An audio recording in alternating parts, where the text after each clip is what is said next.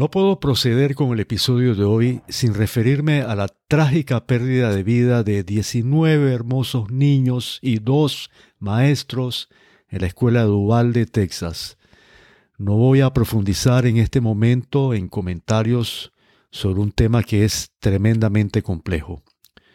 Lo único que para mí es el origen principal de esta y muchas de las tragedias causadas por seres humanos contra otros seres humanos es la ausencia de Dios en el corazón de mucha gente. Dios no abandona a la humanidad. Es la humanidad la que se ha apartado de Dios. Esta es la causa de todos los males.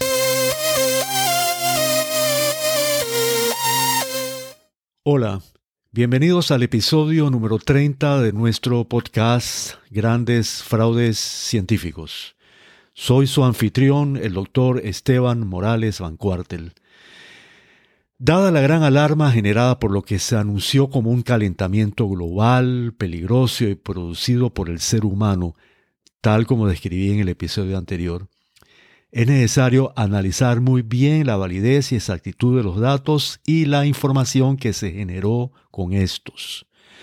Los datos históricos de la superficie terrestre referentes a la temperatura a lo largo del tiempo fueron presentando una gran cantidad de variaciones, obviamente, por la longitud del periodo, pero también por la enorme cantidad de variables inherentes al clima estas variables forman parte de lo que se denomina sistema climático.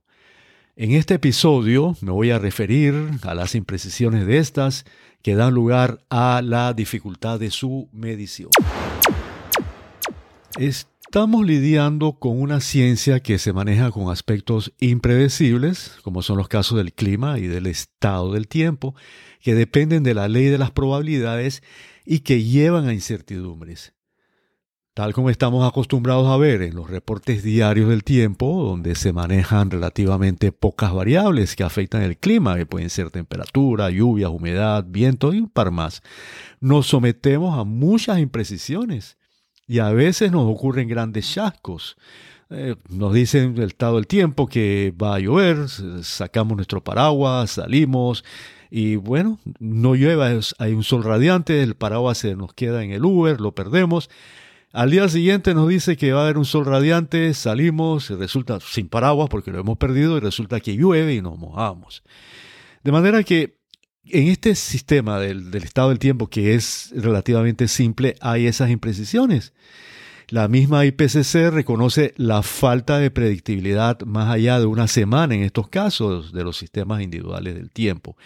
Ahora bien, peor todavía se ocurre en los análisis climáticos más elaborados, donde se utilizan variables aún más impredecibles que estas, como son aquellas relacionadas con la intervención humana, eh, como cambios en la población humana, forma de producción agrícola y muchas otras. Estas son llamadas variables socioeconómicas. Los escenarios construidos y las proyecciones del clima, al cual nos hemos referido, que hablan de un cambio climático, se elaboran sobre la base de esta limitada predictibilidad por la gran cantidad de variables que producen esta gran variabilidad del clima. El sistema climático es altamente complejo y consta de cinco componentes principales. La atmósfera, que es la parte gaseosa, la hidrosfera, que es la parte acuática, la criosfera, que son las capas de hielo, la superficie terrestre y la biosfera, que es la parte biológica.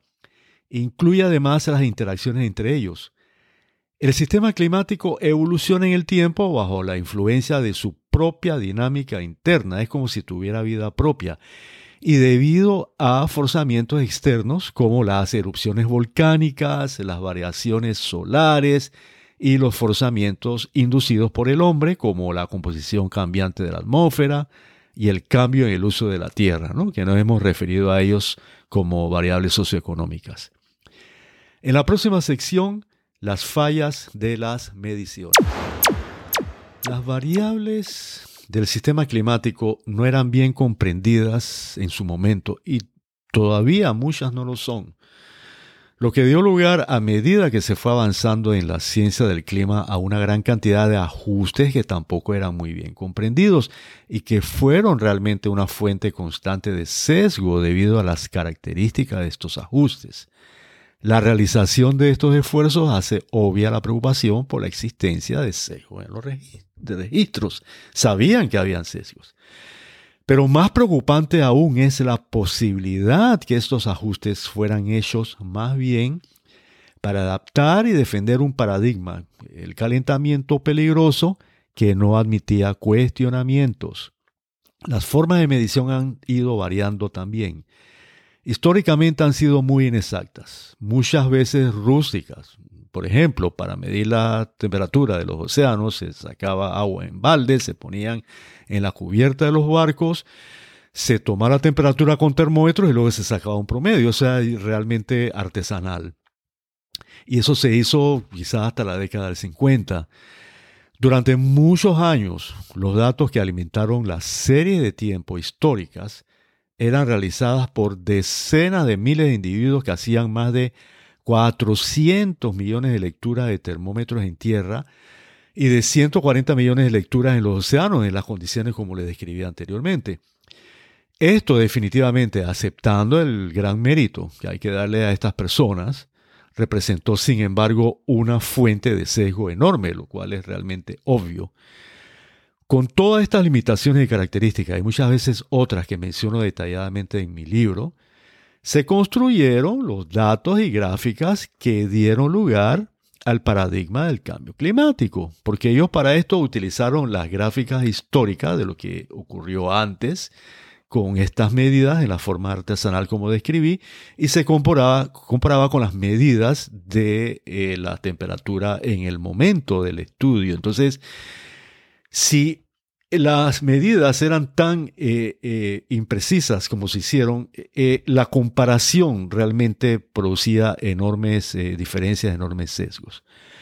Consecuentemente, debido a esta gran cantidad de variables de difícil medición, contrario a lo que había afirmado el doctor Hansen, presentado en el episodio anterior, se pueden recordar, no se puede establecer una relación directa causa-efecto entre tendencia al calentamiento y efecto invernadero Expliqué en el episodio, anterior lo que es el efecto invernadero, así que pueden, pueden buscarlo.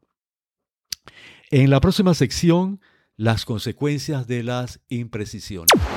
Miren, muchos estudios se han realizado que muestran cómo esa variabilidad del clima, las formas de medición utilizadas, sumado a los ajustes realizados, produjeron gran cantidad de sesgos que invalidan el paradigma del cambio climático. Los estudios más importantes los presento en mi libro, pero a manera de ejemplo menciono solo uno, donde los resultados sugieren que hasta la mitad del calentamiento global terrestre reportado, medidos posteriormente a 1980, pueden atribuirse a la contaminación de los datos básicos, hasta la mitad. En este estudio se encontró también que sus resultados eran consistentes con hallazgos anteriores que muestran que los factores no climáticos que no, no fueron considerados en estos estudios, eh, como por ejemplo los relacionados con el cambio en el uso del suelo, que llamamos socioeconómicos, y las variaciones en la calidad de los datos, están relacionados esto trae que afectan también la, eh, medición de, de, la temperatura. Esto trae como consecuencia que probablemente dichos factores se suman a un sesgo de calentamiento neto en los datos climáticos, lo que sugiere una exageración de la tasa calculada de calentamiento global de la superficie terrestre. En la próxima sección, las conclusiones y la despedida. Quiero concluir diciendo simplemente lo siguiente. Lo dicho el día de hoy cuestiona seriamente esa política intransigente que presenta como paradigma un calentamiento peligroso producido por el ser humano y que demanda acciones inmediatas que representan grandes pérdidas en bienestar y desarrollo tecnológico para toda la humanidad.